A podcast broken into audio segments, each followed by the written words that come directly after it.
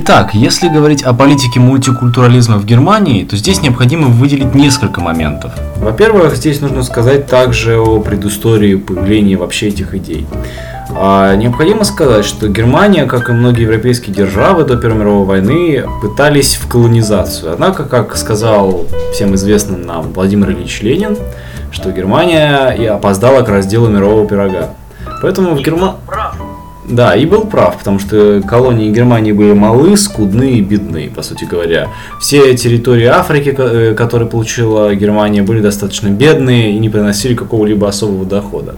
Даже Бисмарк, который является, по сути говоря, создателем Германской империи, активно выступал против колониализма и дал добро на колониальные захваты только после давления немецкого императора. Вообще, Германия считается страной мигрантов, Паш. И именно она скорее была... В настоящий момент?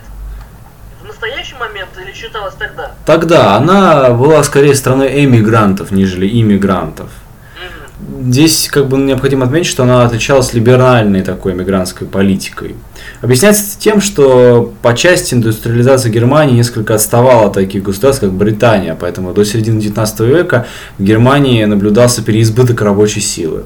Но в 80-е годы ситуация изменилась, индустриализирующая германская экономика стала требовать все больше рабочих рук. Это приостановило темпы иммиграции, знаменовало собой эру, начало эры иммиграции. И здесь необходимо сказать, что основными источниками иммигрантов были славяне и немцы, проживающие в правую сторону Эльбы. Они шли на запад и ехали в Германию на работу. И перед тем, как перейти к непосредственному уже рассказу о 20 веку, необходимо сказать, что в Германии существовал а, принцип юсангуниус, то есть э, с латинского переводится как право крови. И говоря вот об этом принципе, что он предполагает? Это термин, который закрепляет право получения гражданства того или иного государства только лицам, имеющим расовые, языковые и этнокультурные черты титульной национальности. То есть имеется в виду, что не, немецким гражданином может быть только человек-немец. Это был главный принцип. Все остальные люди это гастарбайтеры, работники, приехавшие на территорию Германии, дабы э, arbeiten, macht frei, как, говорило, как говорилось в известной фразе. Иронично заставлять, э, чтобы работники не имели возможности юридически получить вид на жительство, в контракте с рабочими обязательно прописывалось, что рабочие обязуются с 15 ноября по 1 апреля выезжать с территории страны. То есть по закону немецкому, чтобы получить вид на жительство, нужно непрерывно пробыть энное число времени, а именно год. И его заставляли выезжать практически на месяц, чтобы у него не было просто физической возможности это сделать. Также существовали ограничения по поводу рода деятельности. Например, в сельскохозяйственных работах э, на заводские места им запрещалось э, поступать. Однако постепенно эти принципы пришлось отказываться из-за растущей потребности в рабочих руках. Подробнее я об этом скажу чуть позже, а пока... На рубеже 19-20 века количество иммигрантов, гастарбайтеров э, составляло где-то 1 миллион 250 тысяч человек. И здесь необходимо сказать, что Германия, в отличие от других многих стран, особенно остро реагировала на появление инородцев. То есть здесь можно говорить про антисемитские настроения, антитурецкие настроения, антиславянские настроения. Вообще достаточно Германия можно назвать шовинистской страной во второй половине 19 века и первой половине 20 века. Конечно же, триумфом вот этого шовинизма стал приход к власти нацистов – а именно в 1938 году нацистское правительство выпускает декрет о чужеземцах, а, в соответствии с которым иностранным рабочим запрещалось выезжать из страны, а также свободно передвигаться внутри нее. Э, то есть можно было ездить по стране только под полицейским надзором. О мультикультурализме в первой половине 20 века до 40, даже можно сказать до конца 40-х годов, даже после падения нацистского режима говорить вообще нельзя, по сути говоря. А, но вот уже в 50-е годы германская, а именно Западная Германия, Федеративная Республика Германия, а в ней намечается большой рост экономический и необходимы были рабочие руки. И сначала основным источником этих рабочих рук были мигранты из ГДР, и, а, которые составляли в первые десятилетия после войны около 11 миллионов человек. Однако этого не хватало, разумеется, поэтому Германия начала ФРГ а именно начала заключать договоры с государствами, в которых был избыток этих рабочих рук, а именно с Италией в 65 году, в 65 продлили, в 63 году с Марокко, в 64 с Грецией, Испанией, Португалией и Турцией и так далее. Кстати, США в середине века тоже подписала подобный договор, но только с этой страной. А причина подобного соглашения было выгодно, например, Турции, как вот пишет в работах у Кастельса и Миллера. Ну, здесь несколько причин. Первое, это облегчало проблему безработицы. Во-вторых, это давало надежду на то, что работники вернутся домой а, и приобретя навыки и знания, необходимые для квалифицированной рабочей силы. То есть мы сейчас говорим о преимуществах для, для страны донора. И в-третьих, Турция, э, ну, пример турецкого правительства, надеялась таким образом закрепить связи с Европой. Турции вообще европейский вопрос, как и сейчас, это достаточно болезненная тема. Очень хотят стать полноправным членом европейского сообщества. А, и интересно вот что отметить, что на протяжении всех 50-х, 60-х годов принцип крови, о котором говорилось в начале темы про Германию, он активно сохранялся и пропагандировался. Э, всплеск возврата к этому принципу был особенно ярок в 60-е годы, по той причине, что Германия постепенно начинает смягчать отнош... отношения законодательства к мигрантам. То есть, например, э, в 50-е годы вышел декрет о том, что мигранты, которые прожили на территории Германии 5-8 лет, имели право на постоянное жительство. А также необходимо отметить еще один момент, что сначала отношение к гастарбайтерам в 50-60-е годы было резко отрицательным. И Германия вся, и германское правительство, и германская, германская нация сама по себе ФРГ резко отрицательно относилась к любым приезжим. Но это серьезно изменилось в 70-е годы, когда было принято нефтяное эмбарго стран-экспортеров, и, разумеется, безработица поднялась. Вот мы сейчас говорим о появлении стагфляции той самой. Это приход Тэтчер к власти и подобное. Учитывая либеральные принципы правящей партии, и вообще общего настроя. И также необходимо нужно было соблюдать э, иностранные договоренности. В 70-е годы конец-таки дали гастарбайтерам, мужчинам приезжать в страну вместе с семьями. Например, э, если в начале века количество гастарбайтеров было около полутора миллионов, если ты помнишь, Паш, то к 1973 году это количество выросло практически в два раза. Их стало 2 миллиона 600 тысяч человек. И это причем за 50 лет. То есть это чрезвычайно, чрезвычайно маленький рост, учитывая временной промежуток. А также была увеличена средняя продолжительность пребывания гастарбайтеров в стране до 10 лет все, все больше начали приезжать именно турок в страну, потому что эта страна была главным донором рабочей силы. И начиная с 1974 года по конец 1980-х турки составляли около 40% э, иммигрантского населения а количество людей моложе 16 лет в диаспоре э, турецкой было более 130. То есть основные люди, которые ехали в Германию, были молодыми. В 1982 году иностранное население Германии составляло уже 4,5 миллиона человек. И несмотря на это, официальная позиция ФРГ стояла в том, что Германия не является страной иммигрантов, а гастарбайтеры – временное явление. То есть правительство все еще активно давило на то, что нет, миграция это мы просто, это просто ради интереса, ничего такого здесь нету. Но, как показала практика, все было несколько иначе. Вот интересный момент. Мы все говорим, говорим о ФРГ. А что же в ГДР происходит? В это время в ГДР основные источниками мигрантов были страны, которые поддерживали тесные отношения с Советским Союзом, а именно Мозамбик, Куба, Ангола, Вьетнам. Также большое количество людей, которые приезжали в ГДР, это были специалисты из Советского Союза и из советских республик. А, но главной проблемой гастарбайтеров именно в ГДР да, была местная валюта, именно марка ГДРовская. Она не была конвертируемой. То есть э, невозможно было отправить э, деньги домой, что делали, например, мигрантов ФРГ. А посылать домой какие-то товары готовые разрешалось лишь в весьма ограниченном объеме.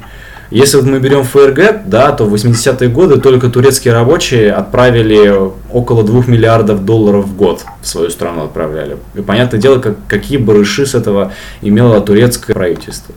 И здесь необходимо сказать, что в 80-е 90-е годы происходит такой как бы пик Э, вопроса национального, да, э, в начале 21 века этнические немцы составляли 94% от всего населения страны.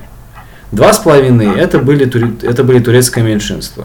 И вопрос вот в чем, что В 80-е, 90-е годы такой жесткой сегрегации, которая была в 60-е и 70-е, постепенно начинает исчезать по причине того самого, вот, той самой стагфляции. Раньше именно вот погромов каких-то, которые прокатились по стране в 80-х, 90-е годы, в 60-е, 70-е не было по той причине, что правительство искусственно разграничивало а, рынки а, рабочей силы. То есть турки могли получить только определенные работы, а немцы могли получить другие работы. В 80-е и 90-е годы, наоборот, эти, эти рынки начинают естественным образом смешиваться, и поэтому начинается прямая конкуренция между приезжими и местными, что, разумеется, не очень понравилось, особенно немцам.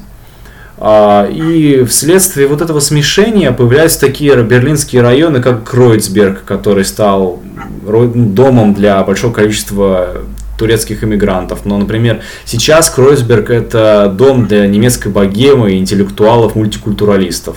А, например, важно сказать, что с 60-х годов по 90-е выросло количество мечетей. В 60-х годах в Германии всего было три мечети, в 90-х их уже было полторы тысячи. И несмотря на то, что среди турок, мусульман активно пропагандировалась идея о том, что немцы это неверные и мы должны держаться от них подальше, турки э, изначально достаточно плавно вливались в состав немецкого населения, учитывая то, что в 70-90-е годы количество радикально настроенных мусульман среди турок не было. Это мы наблюдаем это скорее сейчас. Однако, например, немцы, не, несмотря на всю, на самом деле, такую мирно настроенность, относительно важно сказать, потому что все-таки воображения в турецких гетто все-таки были. А в 90-е годы немцы считали, что основная, 90% населения Германии считали, что основная проблема страны это мигрантский вопрос, что их или слишком много, или очень много. И э, в 2000 году было около 14 тысяч прецедентов преступлений по причине этнической расовой ненависти. И здесь мы подходим к такому рубежу, вопросу к отношению мультикультурализма в Германии. В 1999 году, 7 мая, немецкий парламент, возглавляемый за год до этого победившей коалиции социал-демократов и зеленых, проголосовал за проведение немецкого закона о гражданстве в большинстве в соответствии с практикой ЕС. То есть в данном случае все гастарбайтеры получают право с 23 лет получать гражданство германское. Да? И здесь необходимо сказать, что, по сути говоря, здесь только начинается мультикультурализм. В 20 веке на Германии его, собственно, и не было. И, и это мнение поддерживает э, российские исследователи, как Погорельская а, или, например, Лефевр в своей работе «Интеграция в Германии». Он говорит, что все то, что сложилось в Германии в силу долговременного отсутствия целостных государственных концепций, которые регулировали въезд и интеграцию мигрантов, мультикультурализма как такового не было. И Погорельская здесь она следует за идеями Февра и Луфтом, который описывает модель интеграции на культурных сообществах Германии последних лет не как мультикультурализм, а как мультикультурность. Именно это имело место на территории Германии. В Германии на протяжении, по сути говоря, всего 20 века мультикультуризма как такового не было. В 60-70-е годы это серьезная сегрегация, да, но вопрос о том, что же делать с этими мигрантами, у Германии, по сути говоря, не было. А мысли о вливании населения в свой состав, он имел место, этот процесс, но правительство и народ активно это отрицало по той что, простой причине, что страна и, и этнические немцы не были готовы принять тот факт, что страна перестала быть монокультурной. И если резюмировать то, что происходило в Европе, по сути говоря, в Великобритании мы имеем место уже с это страна, которая раньше всех столкнулась с мультикультурализмом и начала развивать именно идею эту. Во Франции также это имело место. В Германии же в 20 веке она просто отсутствовала. И получается, что в тех странах, о которых мы говорили сегодня на Западе, а именно Великобритания, Франция Германия, как таковой политики мультикультурализма мы не видим. Мы видим здесь зарождение первых идей, мы видим с тем, каким образом страны начинают решать вопрос с появлением разных национальностей на своей территории, но не более. То есть, грубо говоря, мы видим здесь именно Каким образом мультикультурализм зарождался в русле национальной политики разных государств Западной и Центральной, в частности, Европы? Интересно. Спасибо большое, Илья.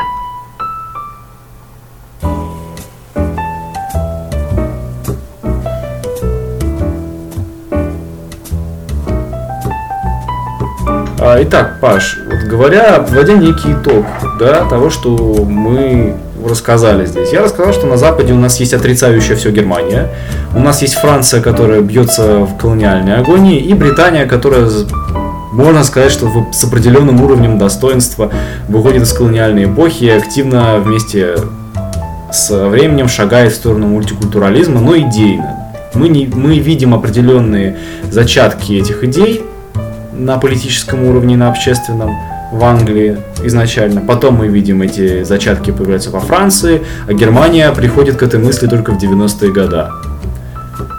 Если говорить вот всю вот эту информацию объединить с тем, что ты рассказал нам про Советский Союз, что можно, можно ли поставить знак равно между этим или нельзя поставить между этим знак равно? Есть ли сходство, есть ли различия? Ты знаешь, вопрос достаточно сложный, а, но с моей точки зрения сравнивать конкретно положение на Западе и Советском Союзе несколько некорректно. Потому что в разные эпохи а, Советский Союз, по сути дела, был национальная политика Советского Союза в отношении мультикультурализма была подобна то одной стране Запада, то другой. Поэтому говорить о том, что он имел какие-то конкретные черты конкретной западной страны, и то есть копировал ее модель, я бы не стал. Ну, я бы на самом деле с тобой тут согласился, потому что, в принципе, как бы вопрос-то такой. Мы не можем действительно сравнивать, потому что все страны, о которых мы говорили сегодня, имели, имели вопросы с э, национальностями и народностями в разном свете. И здесь необходимо учитывать, конечно же, политические режимы, в которых проводились э, эти политики. И обязательно необходимо учитывать факторы именно объединения этих стран, каким образом эти государства существовали, учитывая наличие такого количества народности на своей территории, исключая Германию, которая, как мы выяснили, была моноэтнична на протяжении до очень долгого времени. И я думаю, что в принципе из всего от того, о чем мы поговорили сегодня, я думаю, что можно вывод сделать следующий. Я не знаю, поддержишь ли ты его, Паш, но я выскажу такую мысль, что мы видим, что, по сути говоря, а, политика мультикультурализма в 20 веке не имела места как таковой на официальном уровне во всех государствах.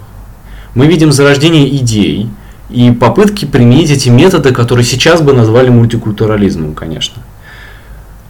Но называть это все именно мультикультурализм как таковым было бы, конечно же, не совсем корректно. Это все были ветви национальной или имперской же, в случае Британии или Франции, политики. Поэтому я бы сказал вот такую мысль, что идея мультикультурализма в Советском Союзе и на Западе шли, по сути говоря, рука в об руку. Они не знали друг о друге. Да, это вот как ситуация с техническими изобретениями, я бы здесь сравнил, как изобретение радио или изобретение паровой машины в России и на Западе. Здесь было примерно, на мой взгляд, то же самое. По сути говоря, обеим, обоим регионам не, необходимо было решить вопрос с теми людьми, которые проживали на территории их необъятной. И решали они их примерно одинаковым способом. То есть методы, по сути говоря, если говорить утрированно, разумеется, были похожи. И вот эти методы национальной и имперской политики стали фундаментом того, чего мы сейчас называем мультикультурализмом. И, по сути говоря, то, что происходит сейчас в России в 21 веке, то, что сейчас происходит в, на Западе, можно сказать, что это все стояло вот на плечах вот этих гигантов, как выразился Исаак Ньютон. Что ты об этом думаешь? Ты знаешь, я соглашусь вот с данным утверждением только частично. Потому что не могли а, как Совет, так и западные страны не знать ничего о национальных политиках друг друга.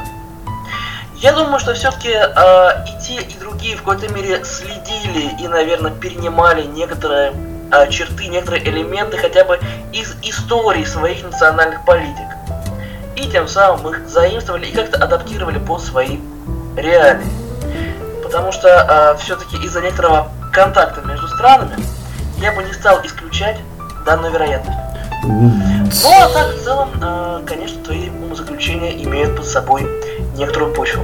Я согласен с, с тем, что да, можно, наверное, так и сказать.